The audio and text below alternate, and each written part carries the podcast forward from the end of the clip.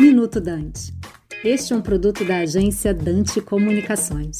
O cenário externo é, tradicionalmente, um elemento central para a gente entender as dinâmicas de crescimento de curto prazo da economia brasileira e o desempenho dos mercados financeiros locais. Quando o mundo vai bem, o Brasil, como grande exportador, se beneficia do ciclo externo e cresce junto. Nesses momentos mais otimistas, o investidor externo tende também a subestimar os riscos locais. Esse cenário pode mudar rapidamente se o mundo cresce menos. Através do canal de comércio exterior, o Brasil importa a desaceleração e o investidor tende a ser menos tolerante com os desafios da economia brasileira. É um pouco a história que a gente tem visto em 2022. Como o mundo cresceu até o começo do ano, o Brasil teve um desempenho econômico melhor que o esperado. Mas, por outro lado, a gente vê essa agenda mudando. Existe hoje fora do país muita preocupação com inflação global e, principalmente, como é que os bancos centrais vão reagir e qual é o impacto dessa alta da taxa de juros sobre o crescimento internacional. Isso já tem gerado instabilidade nos mercados financeiros internacionais e explica a volatilidade que a gente vê nos ativos locais.